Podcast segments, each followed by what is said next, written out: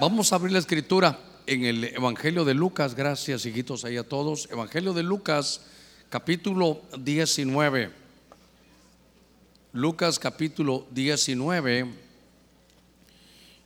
En el verso 7 hay pasajes que creo que hemos leído en algunas oportunidades.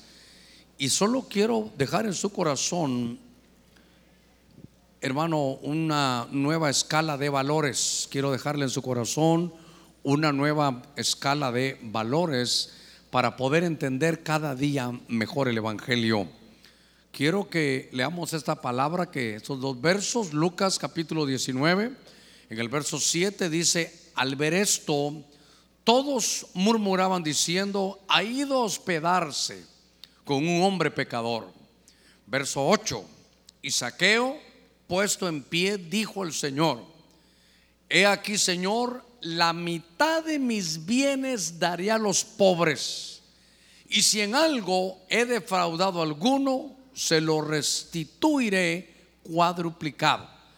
Mire qué cosa esta, se pone de pie saqueo y dice, aún la mitad de mis bienes daría a los pobres. Y si he defraudado a alguien, voy a pagarlo cuatro por uno. Vamos a hacer una palabra de oración. Hermano, que usted que ha hecho su esfuerzo de no lo ha detenido la lluvia, no lo ha detenido nada Vamos a pedirle al Señor que nos hable esta mañana. Vamos a abrir nuestro corazón. Padre, en el nombre de Cristo. Estamos delante de ti, Señor, esta mañana. Mira cuántas peticiones de tu pueblo. Mira aquellos, Señor, que en fe saben que tú puedes poner tu mano. Manda salud, manda, Señor, medicina. Mira los que están enfermos, mira los que están en las cárceles. Mira cada petición, de acuerdo a lo que tu palabra decía. Señor, tú vas a ver, tú nos vas a sostener, tú nos vas a auxiliar.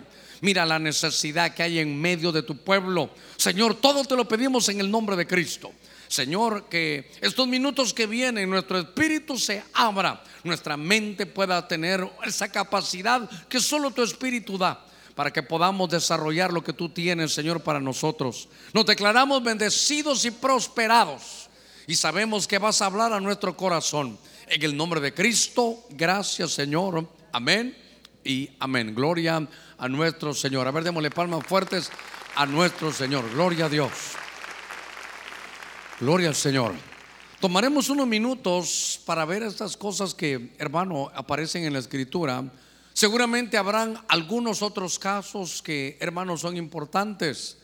Pero en este pasaje de Lucas, que es un hombre que estudia, es un hombre que se da la tarea, hermano, de ser, ¿sabe cómo? Una especie de investigador.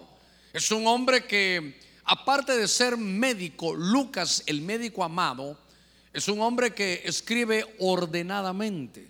Él escuchaba, pero luego iba a entrevistar como que fuera un periodista. Iba a entrevistar, hermano, a los que tenían las experiencias en Dios.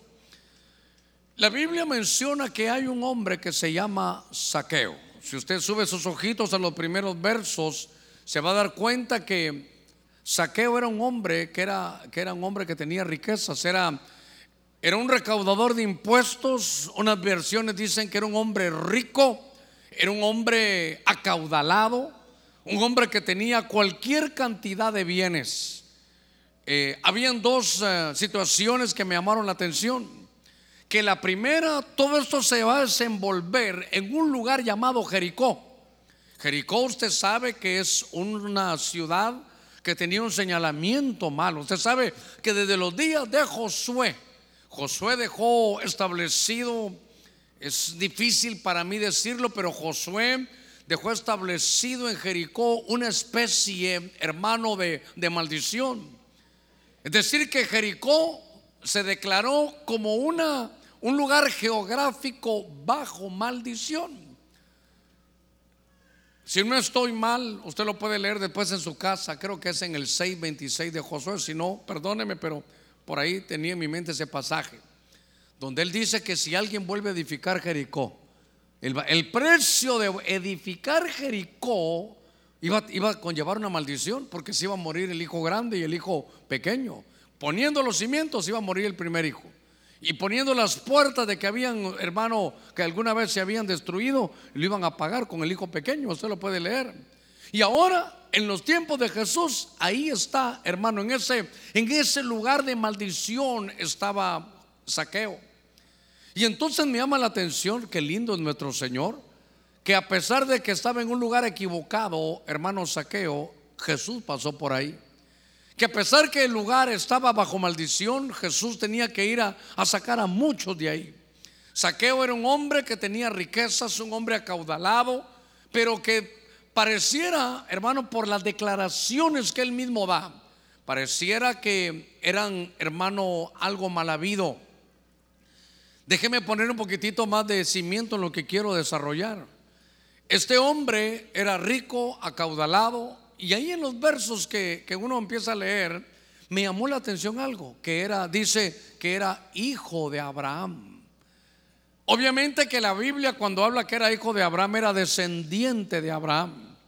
Para nosotros ahora en el siglo XXI ser descendiente de Abraham es que de alguna manera creímos como, como creyó Abraham. Es decir, sin haber visto creímos. ¿Cuántos hemos creído en Cristo Jesús? Entonces somos hijos de Abraham.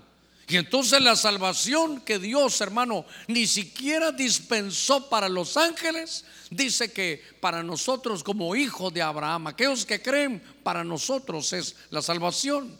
Ahora vemos a este a este saqueo, que hermano que vivía cómodamente, rico, acaudalado, le tocaba recoger los impuestos, hermano, pero de pronto él empezó a escuchar de Jesús.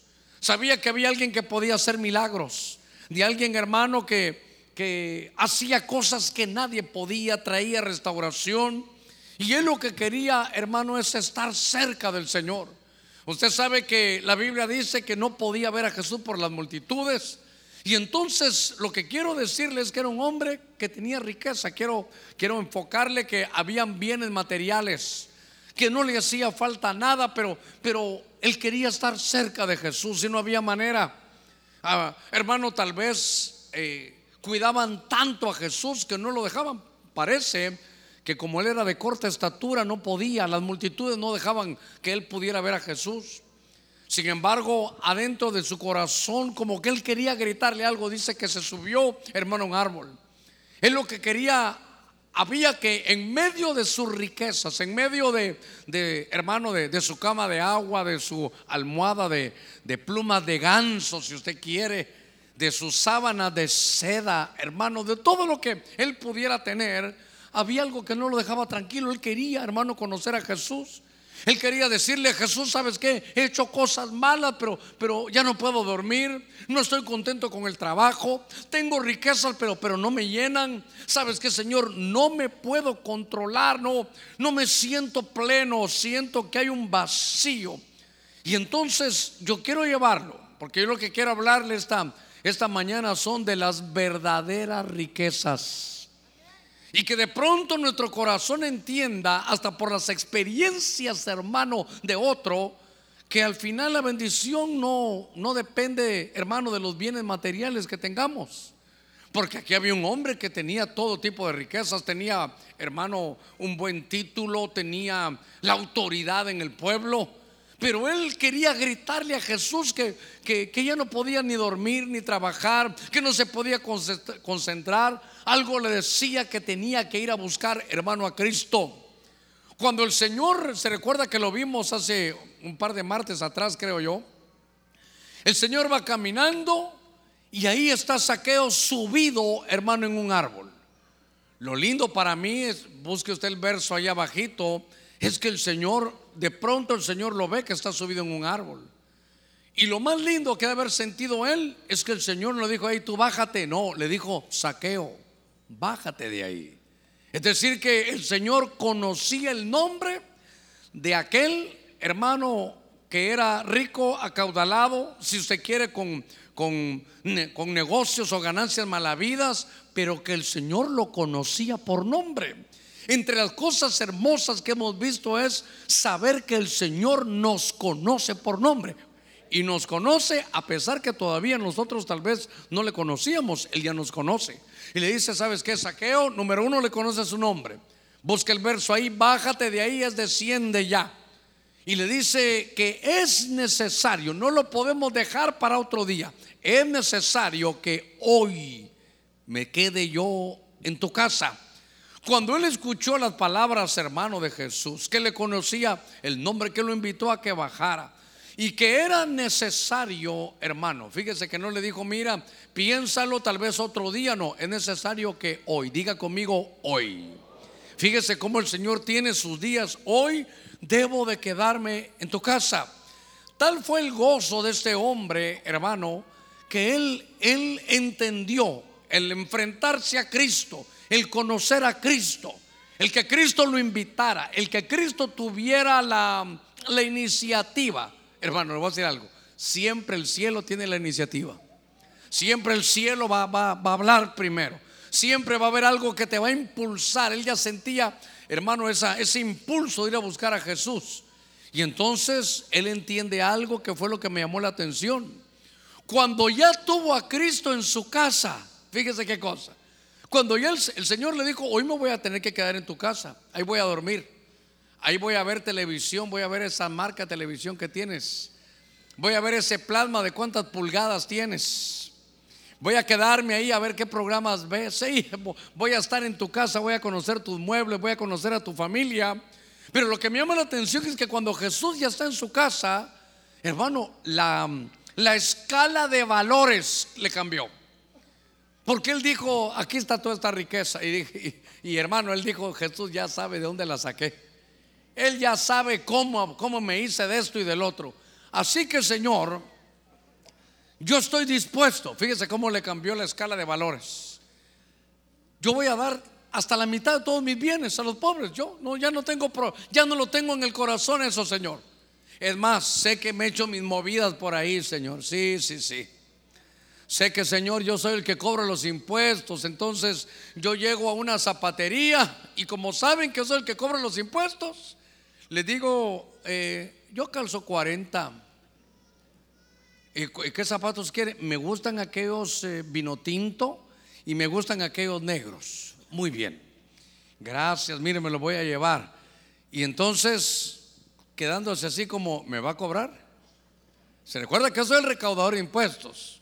Recuerde que yo soy el que lo puedo a usted ir a revisarle todo, No lleves estos, estos zapatos, lleves esto, hermano. Pasaba una tienda deportiva, me gusta ese short, me gustan esos tenis. Y como era el que cobraba los impuestos y el que podía mm, pedir ahí los papeles, le daban los tenis gratis. Después pasaba, le gustaban las hamburguesas y decía, quiero dos hamburguesas, doble con queso. Como no estamos en ayuno, no me va a protestar quiero papas fritas, quiero esto y el otro. Ah, permítame que ahí va pasando mi esposa y mis siete hijos. Por favor, pasen por acá, coman todos. Y entonces todavía llegaba, eh, ¿le debo algo? Eh, no, no, don Saqueo. Y después llegaba el dueño, ¿qué pasó? Nos pasó saqueando don Saqueo. Él era recaudador de impuestos, él se hacía de sus cosas. Pero cuando ya tuvo a Jesús Tener a Jesús, ¿sabe qué, hermano? ¿qué, ¿Qué es lo que yo veo en estos minutos? Dios mío, ya me pasé de tiempo de la introducción. Lo que quiero decirle es que cuando tuvo a Cristo para él, se dio cuenta que Cristo era la mayor riqueza que tenía y que hermano estaba dispuesta a dar cualquier cosa porque Cristo se quedara como su mayor riqueza. A ver, démosle palmas fuertes a nuestro Señor. Mire, Señor, ahora porque la Biblia dice, cuando está tu tesoro, ahí va a estar tu corazón. Eso no, hermano, eso, eso no hay manera. Uno puede decir algo, pero usted sabe lo que, donde está su tesoro, ahí va a estar su corazón. Y él dijo, esto, estas riquezas que tengo, Señor, a la mitad se la puedo a los pobres. Ay, como he defraudado, he comido, he hecho esto y el otro. Hasta cuatro veces le puedo dar a todos los que he hecho. Ya esas no eran sus riquezas. Ya su mayor riqueza era tener a Cristo en su casa. Ya su mayor riqueza es que Cristo lo hubiera perdonado. Ya su mayor riqueza, hermano, ya no era lo material, sino que ahora era Cristo, hermano, su propia riqueza. Cuando estoy viendo esto, me llamó la atención, hermano, a, que podamos nosotros ver las verdaderas riquezas. De eso quiero hablarle. Venga conmigo al segundo libro de Crónicas, capítulo 9, verso 3. Eso es lo que quiero hablarle. Pregúntale que está en la par suya, ¿cuál es tu mayor riqueza? ¿Dónde está? Porque ahora, ¿cómo saber cuál es la mayor riqueza? ¿Dónde está su tesoro y va a estar su corazón? Diga conmigo, aquí no hay ninguno. Pero para algunos su mayor riqueza es su carro. Oh, sí, peor si es del año. Ah, yo sé, hermano, yo sé lo que es eso. Yo le he contado a usted en algunos años anteriores. La primera vez que me hice de un mi carro así de, del año, hermano, así de paquete de agencia. Pobre mis hijos, hermano. Aquí en este carro nadie va a comer. Cuidadito al que me come. Llevar comida, me la ponen para llevar la comida, no está en el carro porque se queda con olor a comida. Así que me lo ponen en el baúl. Alguien quería comprar un helado, se lo comen afuera. Hermano, en aquellos años salieron unos, unos eh, equipos de sonido para, los carros, no sé si se recuerda, que eran face off. Usted le apachaba un botoncito y ¡pluk! sacaba. Y usted se guardaba su, su, su equipo, esa carátula y se la llevaba para que no le pudieran robar, hermano, el, el equipo. Y entonces el carro, hermano, Dios mío, Tal vez yo no me bañaba, pero el carro sí lo limpiaba, hermano. Entonces recuerdo que un día, hermano, ese carro venía bajando yo para, para llegar a mi casa y de pronto había caído un poste de, luz. Y entonces ese alambre, esos alambres quedaron y cuando yo vi me hice a un lado, pero el alambre atravesaba toda la, calle. Y ese alambre me pasó por toda la puerta, hermano, desde la luz de enfrente hasta atrás. Solo oí que... Dije, Señor, dije, qué cosa. Cuando me bajo, hermano, hasta, hasta había lacerado eh, todo el, lado izquierdo de mi, de mi carro. Ay, Señor, dije yo, qué cosa. Bueno, pasó el tiempo y lo, lo mandábamos a componer. Pero cuidado, alguien come adentro del carro, nuevo. ¿Qué saben ustedes de carro nuevo? Le decía yo a mis hijos, hermano. Total de que llegamos a comer unas hamburguesas, dejé el carro, hermano, y claro, eh, de soberbio, de, caminadito de pavo real, el botón me llevó la carátula del, equipo. Entonces, cuando salí de comer, de un hermano, estaba en un, en un buen estacionamiento enfrente, habían quebrado el vidrio. Entonces se llevaron, hermano, el equipo se lo llevaron sin, sin la carátula, pero se lo llevaron. Ni ellos lo oían, ni yo.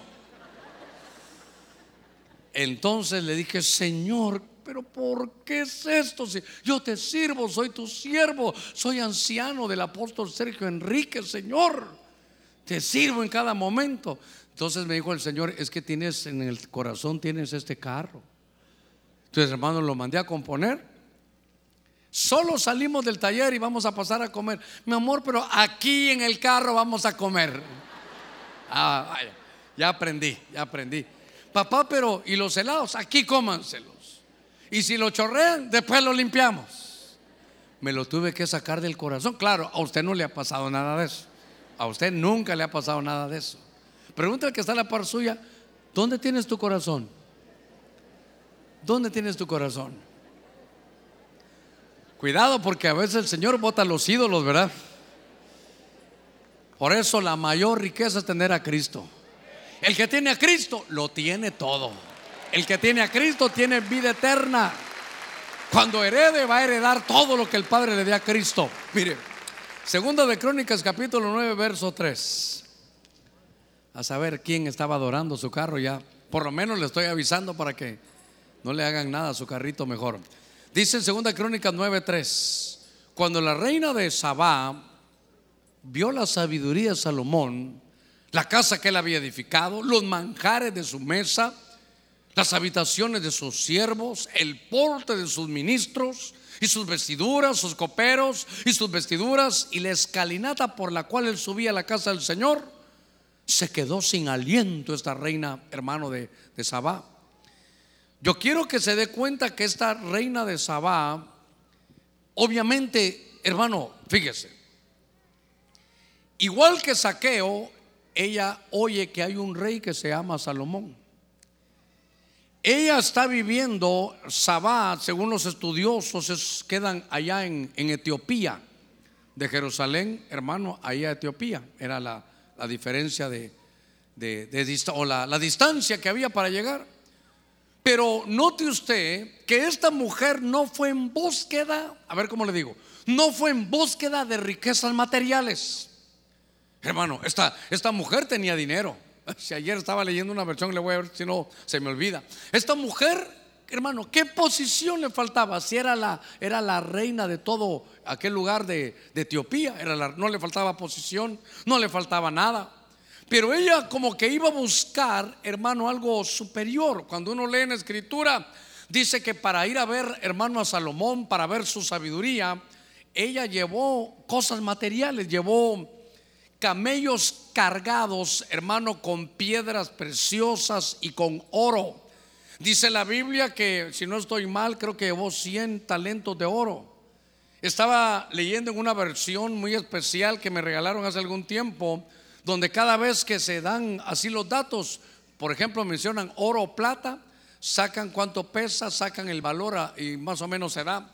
Esta mujer le llevó, hermano, alrededor de 72 millones de dólares en oro, se lo llevó a, a, Salomón.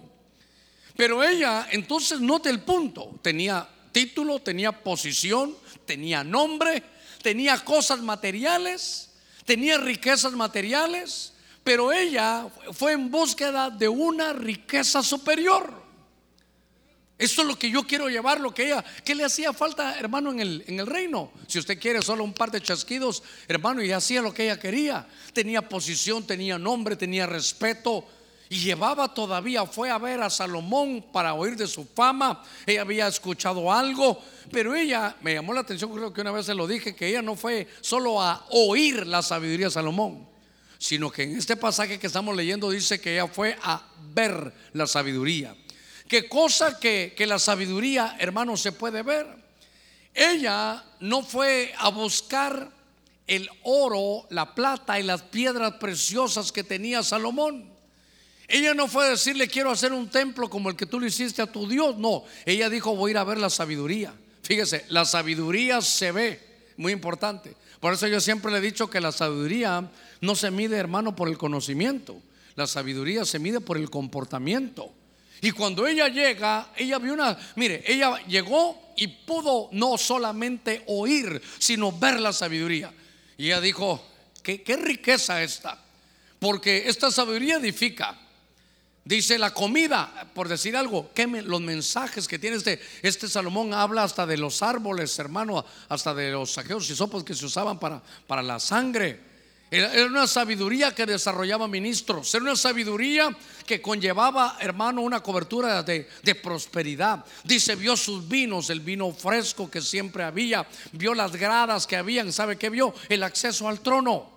Entonces me llamó la atención que ella fue a ver, hermano, una riqueza que ella no tenía, una riqueza superior, una riqueza, ¿sabe qué? Que no que no se podía tocar. Eso, qué interesante. Porque ella sí tenía de la riqueza que se podía tocar. Tenía oro, tenía plata, piedras preciosas, llevó camellos llenos. Y entonces me llamó la atención que lo que ella quería, mire la riqueza, era la sabiduría. A veces, hermano, la gente se, se desvía porque pide dinero. Y note que cuando Salomón tiene el sueño se recuerda, no pidió riquezas materiales, él no pidió dinero, él no pidió largos años, él no pidió, hermano, ser el hombre que tuviera más fama, él no pidió largos años de vida ni que sus enemigos quedaran debajo de sus pies. Él pidió, hermano, una riqueza tremenda, él pidió sabiduría. Le repito, no pidió dinero, pidió sabiduría. Ahora, cuando el Señor vio, se recuerda a usted que cuando vio que Salomón dijo, este sí sabe pedir riquezas, porque si pide sabiduría, todo lo demás va a venir. Por eso en el mundo espiritual tenemos que entender el principio que dice, buscad primeramente el reino de Dios y su justicia, y luego ¿qué dice? Y las demás cosas, hermano, vienen por oferta, como cuando usted compra, qué sé yo, eh, compra una caja, hermano, de, detergente y viene ahí, hermano, un cepillo pegado de, oferta.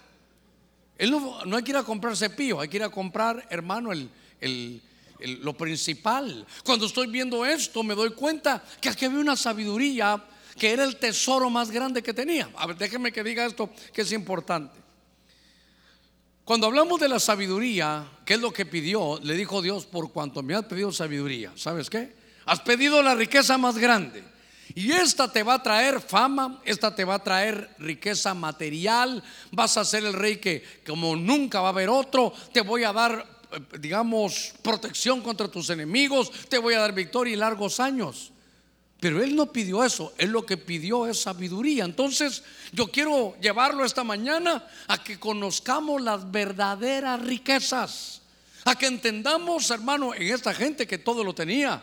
Cuando estoy viendo los que, los que escogí para poderle enseñar, hermano, ellos tenían riquezas materiales, pero entendieron que había otra riqueza. Déjeme que diga algo que tengo en el corazón. Los historiadores, había un historiador que se llama Josefo, que era sobre las historias de los judíos. Y él escribe que esta mujer, se recuerda esta mujer, la reina de Saba, como llegó con Salomón y vio, hermano, vio la sabiduría. Diga conmigo, la sabiduría se ve. Ella vio las obras y dijo, esta es la sabiduría. Vio cómo edificaba, cómo estaban los ministros, qué mensajes tenían. Vio, hermano, cómo, qué porte los que los tenían. Vio el desarrollo, que la sabiduría daba desarrollos ministeriales, que la sabiduría, hermano, daba remas, que la sabiduría era una, una como sombra de prosperidad. Y entonces ella dijo, esto es lo que yo quiero llevarme. Josefo dice que fue tanto el acercamiento que tuvo la reina de Saba con Salomón que se fue embarazada. Eso dice la sabiduría. Y que se llama Menelec, o se llamaba Menelec, el hijo que tuvieron. Y que ese hijo ella lo fue a tener a Etiopía. Y por eso hasta el día de hoy, ahorita me regreso al tema, solo mira hasta por dónde voy, allá tengo que regresar. Lo que le quiero decir es que dicen que el arca del pacto que nadie le encuentra está en Etiopía. Y que la que se lo llevó fue esta reina de Saba porque fue la mujer de Salomón.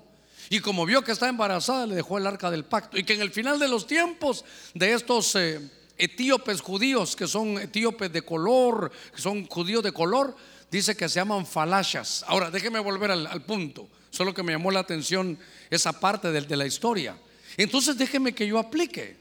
Déjeme que, permítame extraer una, una verdad de esta. Lo que hizo esa mujer es que se embarazó de sabiduría. Permítame, por favor, espiritualizarlo. Entonces, esta mañana, hermano, a ver cómo se lo digo, por favor, no me vaya a ver mal, váyase embarazado. ¿Verdad que ahí sí ya no?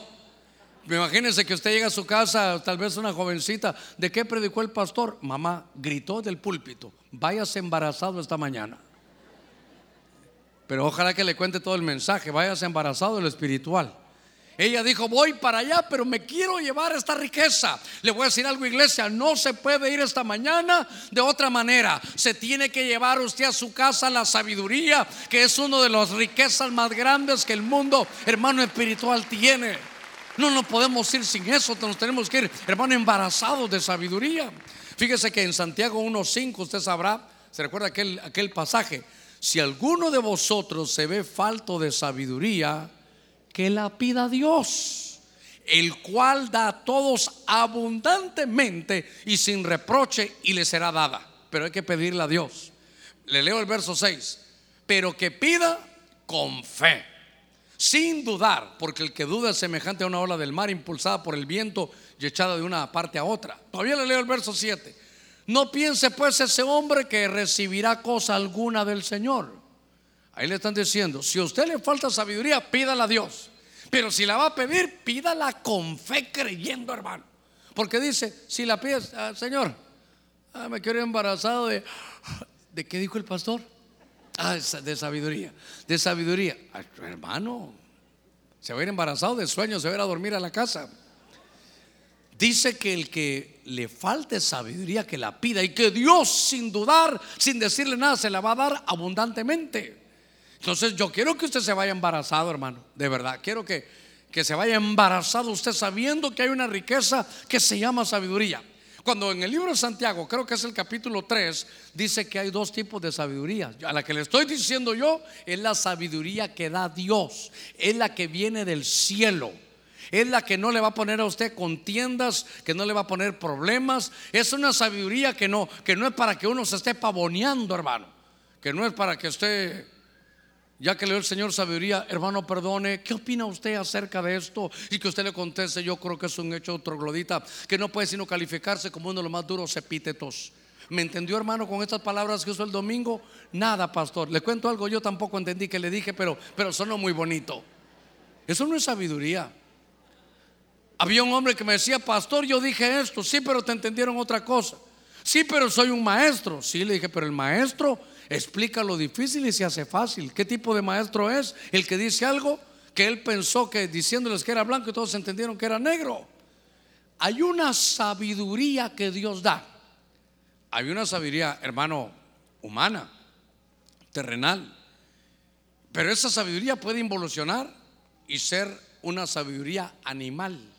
Y puede involucionar más y dice que puede ser satánica. Pero la sabiduría que yo le hablo es la que viene del cielo. Una sabiduría que le va a decir cuándo ir, cuándo no ir, cuándo moverse, cuándo no moverse. Una sabiduría que le va a decir cómo hacer y cómo. Bueno, una sabiduría que Dios le va a dar proyectos tan grandes que usted va a decir, ¿y esto cómo lo voy a hacer? Dame de tu sabiduría. Y si Dios del cielo se lo manda, Él le va a dar la sabiduría para entenderlo y para poder desarrollarlo. Esta, hermano, es algo, algo tan tremendo, es una, una riqueza tan grande. No hubo otro reino igual al de Salomón porque estaba basado en la sabiduría. Por eso, ¿cuánto valdría esa riqueza? Que esta es una mujer árabe. Esta mujer estaba en Etiopía. Y entonces, hermano, ella dijo, yo quiero esa sabiduría, esa sabiduría que me da un vino fresco, que me da prosperidad, que es la que me permite agradar a Dios, que me da acceso al trono. Llevó, hermano, sus, sus camellos cargados. Fíjese que estaba viendo que de Jerusalén hermano, ahí a donde ella estaba en Etiopía, un hermano me hizo el favor de revisarme con unos mapas bíblicos y habían 4.200 kilómetros. Mire, piense, 4.200 kilómetros. Piense en aquellos días cómo se viajaba. Pero ella dijo, allá hay algo que es un tesoro. ¿Qué te, ya me imagino al esposo, ¿qué te falta? Posición tenés, son la reina.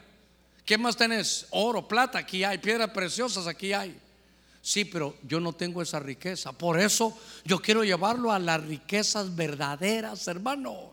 Esa riqueza te va, hermano, a permitir desarrollarte de tal manera que no te falte nada. Fíjese que estaba leyendo en estos pasajes de la, de la escritura, porque son pasajes, hermano, que nos enseñan la correcta aplicación. Esta mujer se fue embarazada de ese tesoro Estamos hablando, hermano, en el sentido espiritual. Le ruego, por si alguien encendió su radio por ahí o hasta ahora está prendiendo el televisor y va a decir, ¿qué cosa? El hermano Germán se volvió loco. Le está diciendo a todos que se vayan embarazados. Y lo peor es que todos dijeron amén. Bueno, ya ve, nos vamos a ir embarazados. ¿Sabe cuándo nos vamos a ir embarazados de sabiduría? Ah, bueno, qué lindo. Démosle palmas fuertes a nuestro Señor. Gloria a Dios. Entonces, Saqueo cambia sus valores y dice Jesús. El que tiene Jesús tiene todas las riquezas. Ahora vemos una, una, una bendición que Dios da al que se la pida, pero que se la pida con fe creyendo. Y si se la pide con fe creyendo, Dios se la va a dar abundantemente. ¿Decimos amén todavía? Déjeme llevarlo un poquitito más. En el libro de los Hechos, capítulo 8, venga conmigo. Y me llamó la atención, porque ahí va a ver por qué este pasaje va conectado con este Hechos, capítulo 8, verso 27. Dice la escritura, él se levantó y fue. Y aquí había un eunuco etíope, alto oficial de Candace, que era reina de los etíopes Ahora, este que vino, este etíope hermano eunuco que vino, ¿estaba encargado de qué? ¿Ya leído de qué estaba encargado? Estaba encargado de algunos tesoros. Estaba encargado de todos los tesoros, hermano, que habían. Y había venido a Jerusalén para comercializar. ¿Cuántos decimos amén? ¿A qué vino? a adorar. Cuando estaba leyendo ese pasaje, vuelvo a la carga, con el mismo principio para que usted vea dónde ha tenido su corazón. ¿Por qué, hermano, sabe qué? ¿Por qué no nos traen los chicharrones en todo lo que hacemos a veces? Porque nuestra escala de valores la tenemos mal. Porque en lugar de buscar al Señor, buscamos las añadiduras. Venimos al culto a ver si se convierte alguien o a ver a quién le cobramos o a quién le vendemos. Eso, eso no es lo que tenemos que hacer. Note que aquella reina hubiera sido lindo, tal vez alguien lo, busca después, me, me, lo cuenta cuando lo he verificado.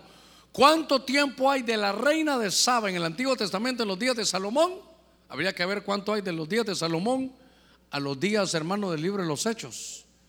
Porque fíjese que la reina de Sabá era de Etiopía. Y ahora, años después, ¿cuántos años habrán pasado? No sé.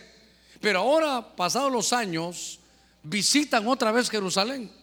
Hermano, otros 4.200 kilómetros. Hermano, no en avión, no en tren. Ahora, ¿sabe más o menos cuántos son 4.200 kilómetros? Es irse de San Pedro Sula a La Paz, Bolivia. No en carro. No, no, no, hermano, no. Peor si uno se va en camello. ¿Has visto cómo caminan los camellos, hermano? ¿Se imagina cuando uno se baja, hermano? Ir sentado, ¿cuánta? ¿Sabe qué? Creo, tres o cuatro meses de ir. Qué cosa terrible, hermano.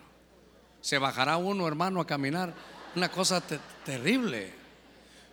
Ahora, ese es el punto que le voy a decir. Este era un alto oficial encargado de las obras de su pueblo. ¿Encargado de qué? De los tesoros, él los tenía. Hermano, este tenía, los administraba, él sabía dónde gastarlos, era un hombre pudiente. Era un hombre que tenía todos los tesoros. Es más, déjeme echarle un poquito de salsa a los tacos. Dice que este llegó en carruaje. En aquellos días se viajaba en camello. Y como este oyó una predicación del hermano Germa que decía que iba a llegar, hermano, así al, al lugar, entonces mejor agarró un su carruaje. O sea que, ¿sabe qué? Este no llegó en moto ni en bicicleta, este llegó en un Ferrari. Este llegó en un, en un carruaje. Este, ¿sabe qué? Tenía dinero. Lo que quiero llevarles es ese punto. Este tenía tesoros. Este tenía tesoros. Ah, le voy a echar más salsa a los tacos. Si es verdad lo que dijo Josefo, allá él tenía el arca. Pero, pero no, allá como que, no había quienes iban a adorar. Y él se echó un viajecito de, desde La Paz, Bolivia, hermano, hasta San Pedro Sula para estar en un culto. Hermano, mire, por eso yo hablo con los hermanos de alabanza, los que nos toca predicar, los hermanos de alabanza, que lo oigan los servidores. Hermano, ¿cuánto puede valer para alguien un culto? ¿Sabe usted que me, me escriben y me dicen, pastor, ¿cómo anhelaría yo estar en uno de esos cultos? Por eso tenemos que valorar lo que Dios nos ha dado. Por eso, ¿sabe qué? Yo mismo me digo, que valga la pena que el que venga, por lo menos hoy que se vaya embarazado, hermano. Que valga la pena, que si vino, vino de una manera y se vaya diferente, que reciba la unción, la revelación de Dios, que traiga solución a sus problemas, que valga la pena haber venido a buscar del Señor. Se recuerda que nos pusimos desde enero petición con búsqueda. Una cosa he pedido, petición, y esa buscaré, búsqueda. No solo de pedir, hermano, de estar en eso. Ahora, este hombre se encarga de todos los tesoros, hermano, no viene, no viene en camello, viene en un carruaje. Era un, un vehículo superior al promedio, si usted quiere. Era un hombre de confianza. ¿Qué más le puedo decir a este hombre? Solo que tenía una inquietud. Él donde estaba no había adoración. ¿Cuánto, hermano? Mire, cuánto valía para él estar en un lugar donde pudiera adorar al Señor. Él era el dueño de todos los tesoros, él manejaba los tesoros, a él no le hacía falta nada. Era un hombre que tenía dinero, pero que allá, hermano, donde él estaba no había no había Biblia, no había mensaje, no podía adorar y todo el esfuerzo es porque a pesar que tenía tesoros, había un tesoro superior. Fíjese qué cosa. Por eso tenemos que darnos cuenta que Dios, hermano, no busca ángeles. Dios no busca ministros, Dios lo que busca son adoradores en espíritu y en verdad. Que cuando vengamos aquí valga la pena que el Dios del cielo diga, sí, allá se reunieron para qué? Para adorar. Voy a llegar porque me han buscado. Hay una petición con búsqueda y voy a estar con ellos. A ver, démosle palmas fuertes, hermano, a nuestro Señor. Fíjese que aquí déjeme decirle algo que me llama la atención. Porque entonces le tocaba caminar Yo no sé si eran cuatro meses, otros dicen tres meses, pero imagínense lo que él tenía que hacer, hermano. ¿Sabe qué quería él? Estar con el verdadero rebaño, estar con gente como él que, que cantaran y adoraran a Dios. Era necesario que caminaran juntos. Por eso Elías le dijo a Eliseo, ¿quieres, ¿quieres esa bendición que Dios me ha dado? Caminemos juntos. Qué lindo que ahora aparece este etíope hermano, y Dios le habla a un evangelista llamado Felipe. Felipe dice la Biblia que estaba en un lugar que se llama Gaza, la esa franja de Gaza queda a 80 kilómetros, hermano, de, Jerusalén. ¿Qué nos queda aquí a 80 kilómetros? ¿Puerto Cortés nos queda o, no? ¿Eh? Tela. Vaya, a 80 kilómetros, vuelvo a la carga. Qué lindo que donde le dijeran, eh, Germán, eh, Ve ahí al aposento alto. Germán, en la cafetería te espera alguien que quiere hablar contigo. Qué bonito, aquí nomás, hermano. No, que le dijeron, hey, le dijo Felipe, quiero que le vayas a predicar. ¿A cuántos miles, Señor? No, ningunos miles. Hay un etíope que ha venido desde 4200 kilómetros para que, para que vueles pluma, le dijo. Pero ¿sabes qué? Tú solo vas a recorrer 80. Hermano, yo no sé en cuánto tiempo se va a recorrer. ¿Cuánto nos tardaríamos en irnos a pie, hermano? Imagínense, 80 kilómetros a pie, hermano. Ya cuando ya vaya por 12 kilómetros allá donde se cruza para la Lima, me imagino que está seguro que quieres que vaya, Señor. Ay, Dios mío. ¿No, ¿No habrá algún otro evangelista por ahí cerca, Señor? 80 kilómetros de Gaza a Jerusalén. Y entonces dice, Señor, aquí estoy, espérate. Va a pasar un carruaje. Aquí pasan camellos, lo vas a ver. Y cuando ve que venía el carruaje, hermano, le pide jalón. ¿Me llevas? Sí. ¿Tú quién eres, Felipe? Ah, de ti me habló el Señor, a mí también me habló de ti, súbete. Y entonces me llamó la atención, porque en el verso 28 dice que regresaba sentado, en el libro de los Hechos, regresaba sentado en su carruaje y leía, hermano, el profeta Isaías. Déjeme, déjeme otro puntito. Voy a la carga. ¿En qué se especializaba el etíope eunuco? ¿Cuál era su cualidad? ¿Qué es lo que él hacía? ¿Administrador de qué? Él, a él lo que le daban era tesoros. Él lo que tenía era tesoros. Y no, hermano. Lo primero para él, un tesoro para él, porque donde está el tesoro estará su corazón. La verdadera riqueza para él era ir a un lugar y adorar con el pueblo de Dios. Número uno, número uno. Número dos, ahora que va en el carruaje de regreso, lleva algo que no traía cuando venía de ida. 8.28, regresaba sentado en su carruaje. ¿Y qué dice? Y venía viendo una película de Netflix. Y leía al profeta Isaías. Hermano, vaya conmigo, póngase conmigo, tómese la mano conmigo y vámonos al pasado histórico. ¿Cómo se conseguían las Biblias ahí? ¿Eh? Solo en Jerusalén había, no, no era en cualquier librería o una aplicación, no hermano.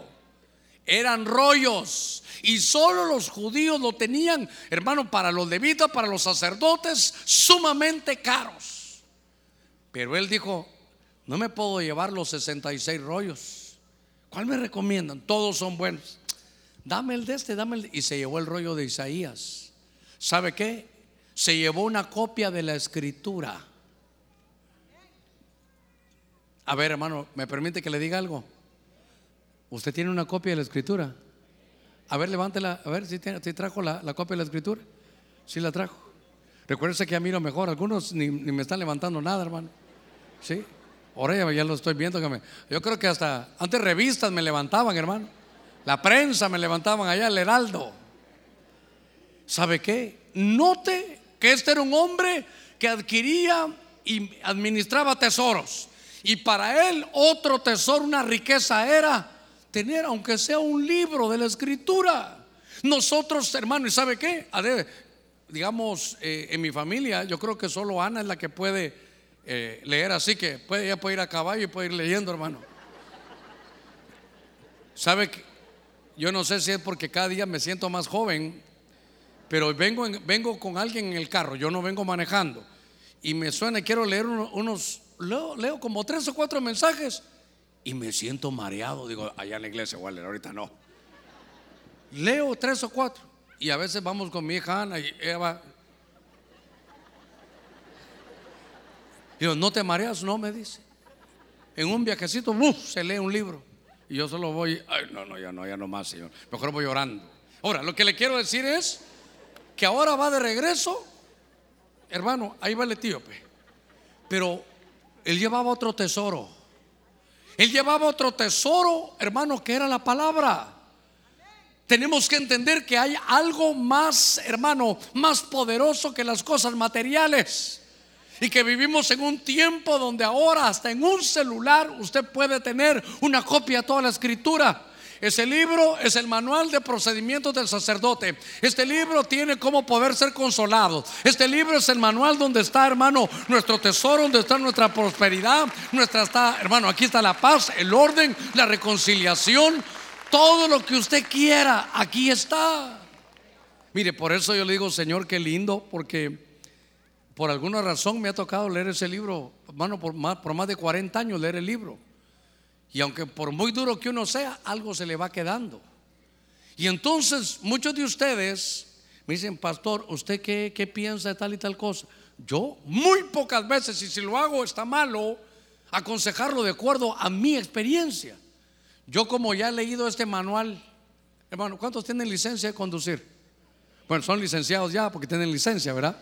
Tienen licencia de conducir. Pero ¿le hicieron examen a usted o no? Eh, amén, medio sí, medio allá. Bueno, pongamos que le hicieron examen. Tuvo que usted que estudiar un manual pequeño para saber vías, esto, el otro, qué hacer, señales, cuándo rebasar y cuándo no. Pero lo leyó un par de veces, se, se examinó. ¿Cómo seríamos si leyéramos ese manual todos los días? Oh, hermano, usted sabría más que un policía, hermano. Se sabría todo. Pues ese manual ahí está. Y sabe que uno dice, yo voy a buscar al Señor porque quiero solución a mi problema. Ahí está. No sé qué decisión tomar. Aquí está. Pastor, no sé qué hacer con mis hijos. ¿Qué le digo a ellos? Aquí está. Pastor, no sé si voy a ir o me voy a quedar. ¿Dónde puedo encontrar la solución? Aquí está. Hay algo mejor que las, hermano, que esas, eh, esos tesoros materiales. Este tesoro es la palabra de Dios, que es un tesoro que tenemos que ponerlo en nuestro corazón para saber, hermano, vivir la vida que Dios nos ha dado. Entonces, ahora, este hombre Hermano, la adoración sí, pero también el tener la palabra escrita. Entonces, yo quiero llevarlo a que veamos otros tesoros, otros tesoros. Como la Biblia le marca a uno algunas cosas, hermano. Como la Biblia le marca. Hay un hermano que yo quiero conocer, solo lo he escuchado. Que él es un hombre que se graduó en la universidad, un licenciado, creo yo que es. No sé qué iglesia irá. Pero él en sus, él se desarrolla como un payaso, como un payaso. Y entonces su mamá le decía, ¿sabes qué, mi hijo? ¿Sabes qué? Quiero que estudies bastante, que te metas a la universidad y quiero que estudies para que no seas un payaso de grande. Y entonces le dice, yo no sé cómo están las cosas, pero estudié y ni modo, pues mi mamá no quería que fuera un payaso, pero ahora soy un payaso que lastimosamente gano 7 mil pesos la hora. ¿Ah? Así me pongo la nariz roja yo también. 7 mil pesos la hora. Pero él descubrió, él es, gente cristiana, él descubrió que ese era el camino. Imagínense, hermano, cómo Dios tiene camino para todos. Imagínense 7 mil pesos la hora. Fácil se pone unos zapatos grandes usted. Lo que pasa es que como usted no tiene tal vez la chispa para eso, entonces solo se va a poner, pero no nadie se va a reír. Pero él tiene algo especial. ¿Dónde, ¿Dónde supo? ¿Dónde uno conoce cómo encontrar su comisión existencial? ¿Cómo utilizar el don que Dios le ha dado? ¿Cómo saber que si Dios puso a Adán y Eva en el huerto era para que lo cultivara, lo cuidara, que fuera su fuente de producción y que estuviera feliz con lo que hace? Eso se encuentra aquí, hermano. ¿Sabe qué? Usted va a poder tener, si, si, usted quiere, riquezas materiales, pero eso no lo van a llenar. No va a, no va a poder tomar decisiones. Las cosas se le van a escapar de la mano. Pero si tenemos las verdaderas, hermanos, riquezas, si conocemos lo que para Dios significa, hermano, que usted y yo le adoremos, si sabemos lo que significa un tesoro de la palabra escrita. Hermano, mire, hay momentos, por ejemplo, que uno requiere una dirección, una, ¿verdad? A veces, pastor, yo solo quiero una palabra, me dice. Ahora, ahora, hay momentos que uno pagaría lo que fuera por saber que uno lo que uno lo que tiene que hacer. ¿Qué decisión tomar? ¿Lo dejo, no lo dejo? ¿Me quedo, no me quedo? ¿Lo aguanto, no me aguanto? Y uno dice, ¿sabe qué? Tengo este montonón de cosas, pero, pero esto no me llena. Yo daría cualquier cosa por saber eso. Esa es la verdadera riqueza. El conocer el propósito de Dios. Dice Lucas 7:30 que algunos de los fariseos, hermanos, fracasaron porque no entendieron el propósito de Dios en ellos. Fariseos tenían posición, dicen que conocían de la escritura, pero no tenían sabiduría, no tenían revelación. Esas son las verdaderas riquezas. Déjeme que avance un poquitito, déjeme que avance todavía un poquitito con este etíope. Baje sus ojitos al verso 38. Y entonces, ahí se fue Felipe con él. ¿Qué lees, hermano? Isaías. Y entonces se subió al carruaje, iban los dos ya, hermano, ahí leyendo. Y de pronto, aquel Felipe le fue hablando de tal manera que él dijo, mira, mira, de acuerdo a lo que me has hablado, yo necesito bautizarme en agua. ¿Qué lo impide? Nada, le dijo, si ahí hay agua. Y confiesas con tu corazón que Jesús es el Señor, serás salvo. Verso 38. Y entonces, hermano, mandó a parar el carruaje. Ambos descendieron al agua, Felipe y el eunuco, y lo bautizó. Verso 39, al salir ellos del agua, el Espíritu del Señor arrebató a Felipe y no lo vio más el eunuco. ¿Cómo se fue el eunuco en su camino? Dice que continuó su camino gozoso. Todavía le leo el verso 40. Mas Felipe se encontró en Azoto por donde pasaba, anunciaba el Evangelio en todas las ciudades hasta que llegó a Cesarea. Ok. Aquí tuvieron la experiencia con la riqueza, hermano, que era la palabra. Pudo, pudo confesar y las cosas, hermanos, se compusieron para aquel hombre. Ya confesó, ya se dio cuenta. ¿Qué lo hizo bautizarse? ¿Qué lo hizo, hermano, confesar? Que alguien le trajo la revelación. Sin ese libro escrito de Isaías, él no hubiera sabido que se tenía que bautizar recibir a Jesús. Y entonces, ¿sabe qué? Si hubiera regresado, ¿Qué cosa? Que adoró, pero no se iba gozoso. Hermano, que nos podamos ir gozosos esta mañana. No crea que siempre es bueno venir llorando. No, no. Qué lindo que nos vayamos gozosos. Yo me voy a sentir feliz que usted, hermano, vaya saliendo y ¡ay! Qué lindo que vaya a salir así. No crea que la bendición es siempre, hermano, que nos fuimos llorando. A veces abrimos nuestro corazón, está bien, pero este regresó gozoso. Ahora, en estos minutitos que me quedan, siete minutos que me quedan, Hermano, fue, hermano, y regresó gozoso porque se sumergió, hermano, en las aguas.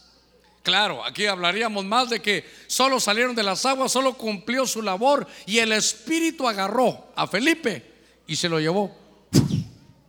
A Soto queda como a 30 kilómetros donde estaban. O sea que vino el Espíritu, ya cumpliste por cuanto te veniste a pie recorriste todo eso, ahora te voy a ir a otro lugar. ¿A cuánto? A 30 kilómetros, pero lo agarró el Espíritu de Dios y se lo llevó. Ahí léalo en su Biblia. Que después algunos que no oyen todo me, me dicen que digo cosas que no son, pero ahí están. Ahora, note que aquí hay otra riqueza. Si vuelve a poner sus ojitos en el verso 38, ahorita voy a terminar en estos siete minutos. Y mandó parar el carruaje. Ambos descendieron al agua. Yo subrayé al agua. Felipe y el eunuco y lo bautizó y la vida le cambió. Aquí hay otra riqueza. Aquí hay otra riqueza. Y es una riqueza tremenda, hermano, que no la el mundo espiritual es muy profundo. El mundo espiritual conlleva cosas que no entendemos. Porque imagínese usted que solo se mete en el agua y ya salió gozoso. ¿Qué le pasó en el agua? ¿Qué, qué le trajo el bautismo en agua? ¿Sabe qué? ¿Qué, riqueza hay en las aguas espirituales? Y entonces me llamó la atención, déjeme que le diga un par de cositas acerca de esto, déjeme que, le diga antes de terminar. Le voy a hablar de otra riqueza, la riqueza de las aguas. Hermano, hay muchos que ahora, en estas próximas semanas, se van a bautizar en agua. Cuando el eunuco se bautizó, ¿sabe qué? Salió de las aguas y de acuerdo a la palabra escrita dice, el que nace del agua y del espíritu puede entrar en el reino. El que cree puede ver el reino, pero el que nace del agua Hermano, ¿qué secreto habrá en el H2O? No sé. No sé qué, secreto hay. ¿Por qué para salir de Egipto hay que pasar el, el mar, hermano, rojo? ¿Por qué hay que atravesarlo? Solo es para salir de Egipto. ¿Por qué estando en el desierto hay que pasar el Jordán? Otra vez agua, hermano, para entrar a la vida en abundancia. ¿Por qué usted y yo, antes de entrar a esta dimensión de cuerpos humanos y de platicar aquí, vivimos nueve meses metidos en el agua del líquido amniótico de la madre? ¿Qué, qué secreto hay en el agua? Y entonces, recuerdo yo, en Segunda Reyes, no lo busque, solo capítulo 5 por ahí estará. Había un hombre, hermano, militar, con buena posición, se recuerda usted, con título, un hombre que era sirio, guerrero, valiente, general valiente, pero leproso. Hermano, yo me lo imagino con su uniforme hasta guantes para que nadie viera la lepra que tenía. Nunca se podía quitar el saco. Nunca podía ir a la playa porque iba a mostrar lo que él escondía, tenía lepra. Y de pronto, hermano, la mujer que trabajaba ahí en la casa de él le dice, ¿sabes qué? Yo soy allá de Jerusalén, allá está el Dios verdadero, conozco a un hombre que se llama Eliseo, yo te aseguro algo, Tú tienes riquezas aquí, tienes posición, tienes nombre, todos se te cuadran, pero esto no se quita con un decreto gubernamental. Esto no se quita con la autoridad militar que tienes. Esto requiere una riqueza espiritual que la tiene allá el profeta Eliseo. Ve con él, usted sabe la historia. Llega con el profeta Eliseo, Eliseo no lo recibe, pero se recuerda que le dijo, ve al Jordán y no te zambullas una vez. ¿Cuántas le dijo? siete zambuidas, hermano.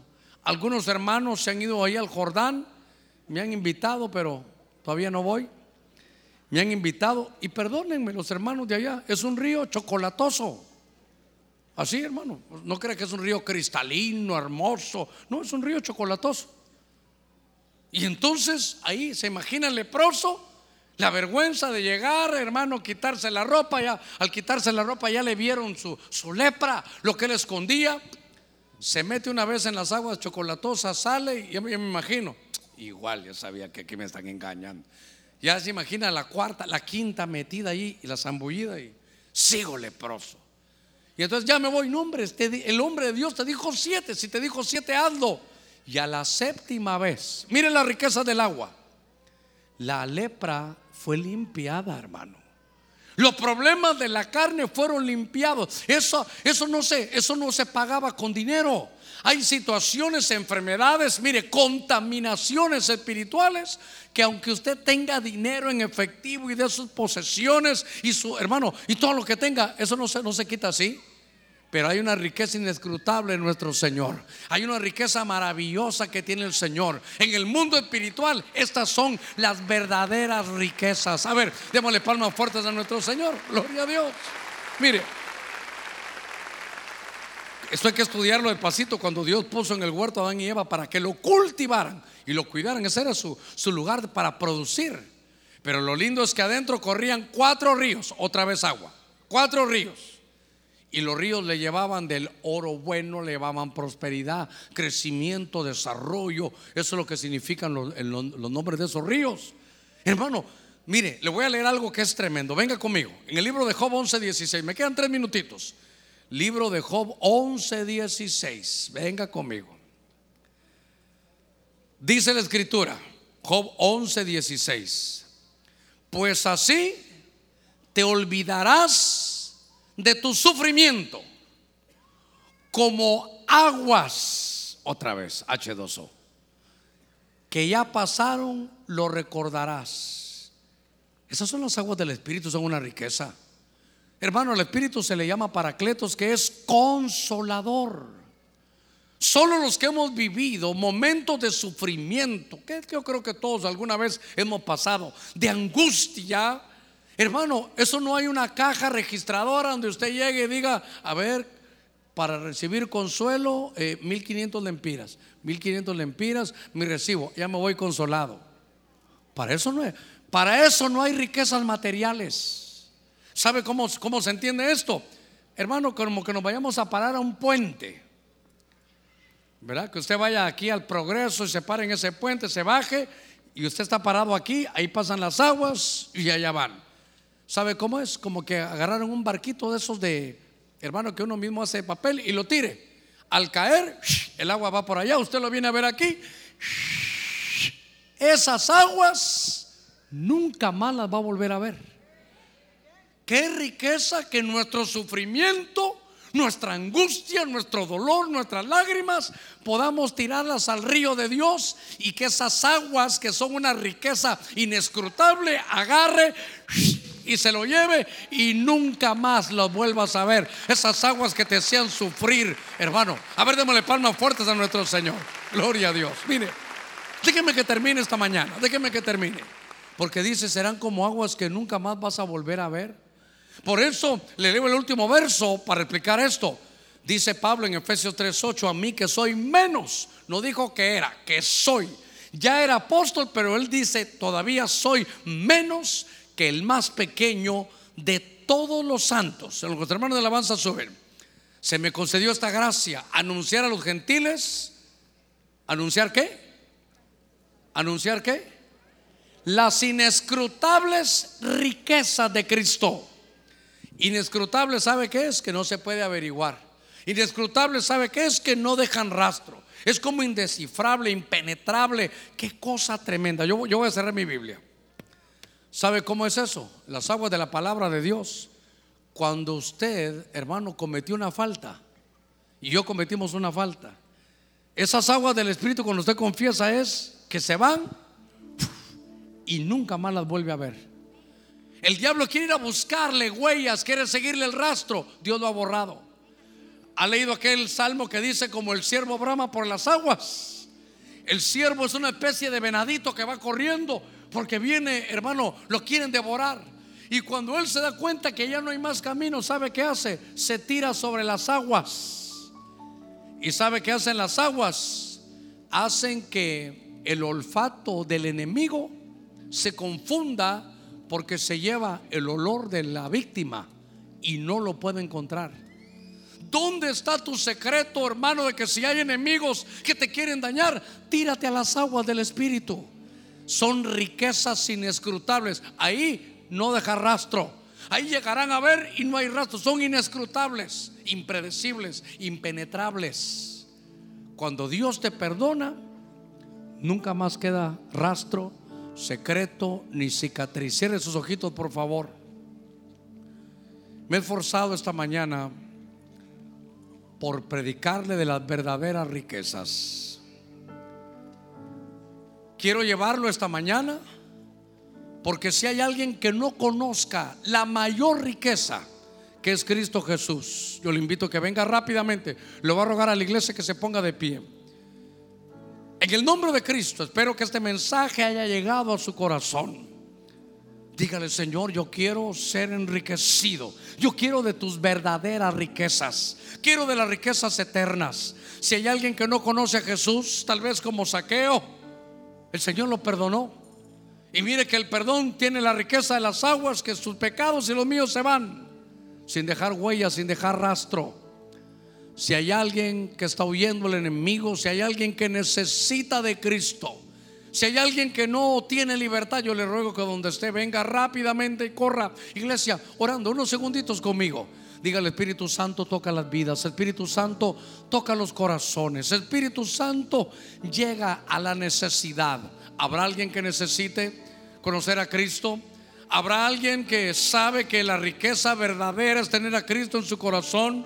¿Habrá alguna persona que le quiera entregar su corazón al Señor? Sé que la gran mayoría ya conocemos, pero mi deber es siempre presentarle a Cristo. ¿Habrá alguien? ¿Sabe qué? Las verdaderas riquezas. Ese tecladito con más fuerza, por favor. ¿Habrá alguien más que va a recibir a Cristo? Donde quiera que esté, te estamos esperando. La Biblia dice que hay fiesta en los cielos cuando alguien se arrepiente. ¿Habrá alguien, iglesia, orando? Orando, le ruego. Ahorita sí es orar por otros. Ahorita sí interceda abra sus labios y diga al Espíritu Santo, si hay alguien que tú has definido para esta mañana, de que pueda venir a recibirte, abrimos la puerta. La puerta está abierta. No te tardes. La puerta está abierta. Por un tiempo estará abierta. Y hoy, como le dijeron a Saqueo, Saqueo, es necesario que hoy me quede en tu casa. Hoy Jesús te dice, algún saqueo es necesario que hoy me quede en tu corazón. ¿Habrá alguien?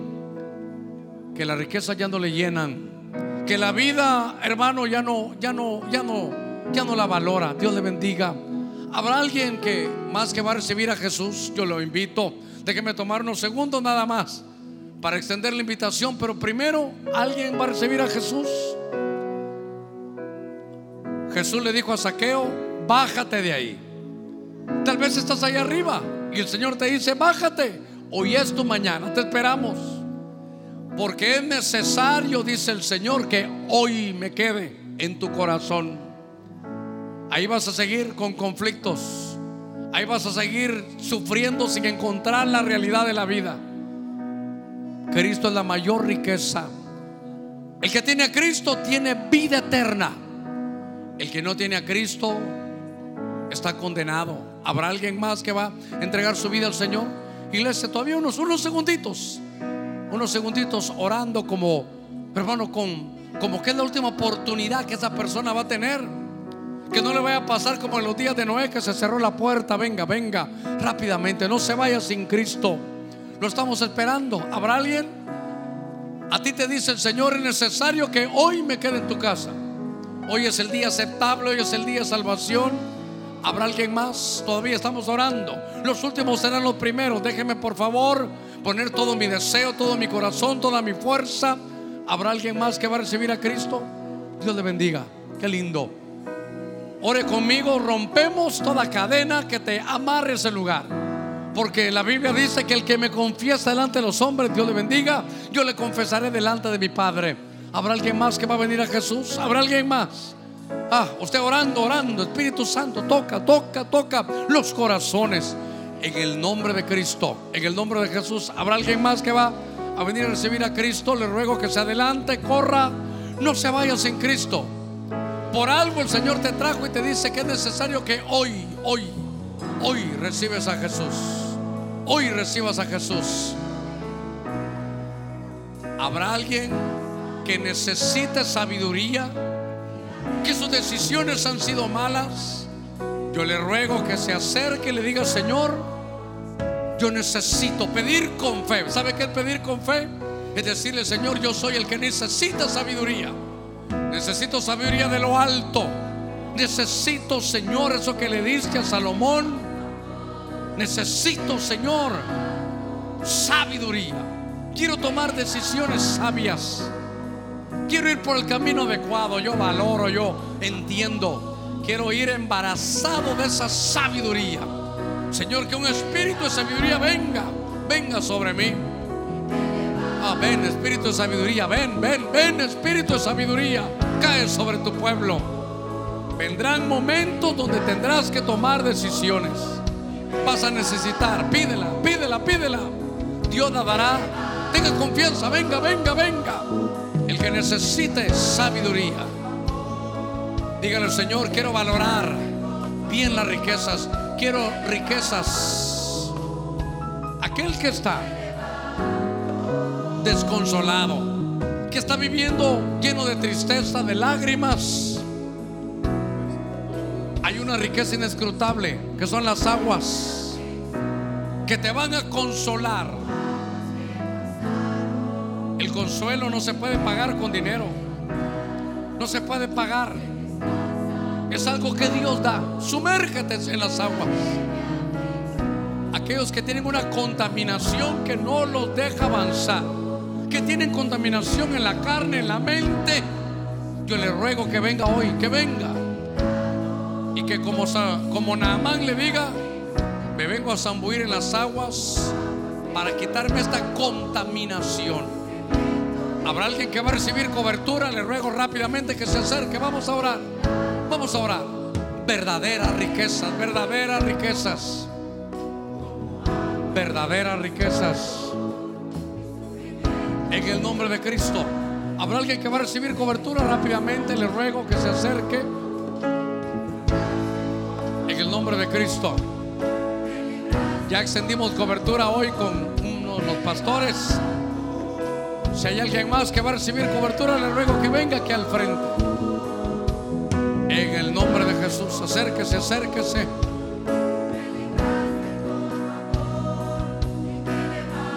Verdaderas riquezas. las riquezas espirituales. Él traerá solución. Que tu alma se consuele es una riqueza espiritual. Las riquezas inescrutables. Hay un pecado que llevas grabado que tú no te puedes perdonar. Échalo a las aguas. Ven, ven a, a las aguas del Espíritu. Será como aguas que no volverás a ver. Si veniste consolado, triste, deja que las aguas se lleven tu tristeza. Nunca más la volverás a ver. Vamos a orar un minuto, todavía un minuto. Todavía lo esperamos. No se vaya igual, no se vaya igual. Recupere el gozo de la vida. Venga a dejar aquí su desconsuelo, su tristeza, su dolor, su angustia. Y que las aguas del Espíritu lo lleven. Le voy a rogar que extienda sus manos aquí al frente de toda la iglesia. Padre, en el nombre de Jesús, estamos delante de ti y pedimos, mi Dios, que tú puedas poner ahora mismo tu Espíritu Santo en cada vida y en cada corazón. Tú eres el Dios grande, el Dios bueno. Usted que vino a recibir a Cristo, dígale, entre en mi corazón. Jesús, te recibo como mi Señor. De la misma manera que Saqueo hoy era necesario que yo te llevara en el corazón. De la misma manera que hiciste con aquel hombre, Señor, es necesario que hoy me llene de tu gozo. En el nombre de Cristo. Usted que está recibiendo a Jesús, dígale, te recibo como mi Señor. Entra en mi corazón, cambia mi vida. Toma tú el control de todas mis decisiones. En el nombre de Cristo. Aquellos que han traído desconsuelo, angustia, aquellos que se han tenido que reconciliar hoy, oramos también por ustedes, Padre, en el nombre de Jesús. Mira aquellos que han venido llenos de angustia, de dolor, de desconsuelo, con una tristeza. Señor, que en medio de la profecía se habló. Te pido ahora, Señor, que esa tristeza la podamos lanzar a las aguas del Espíritu.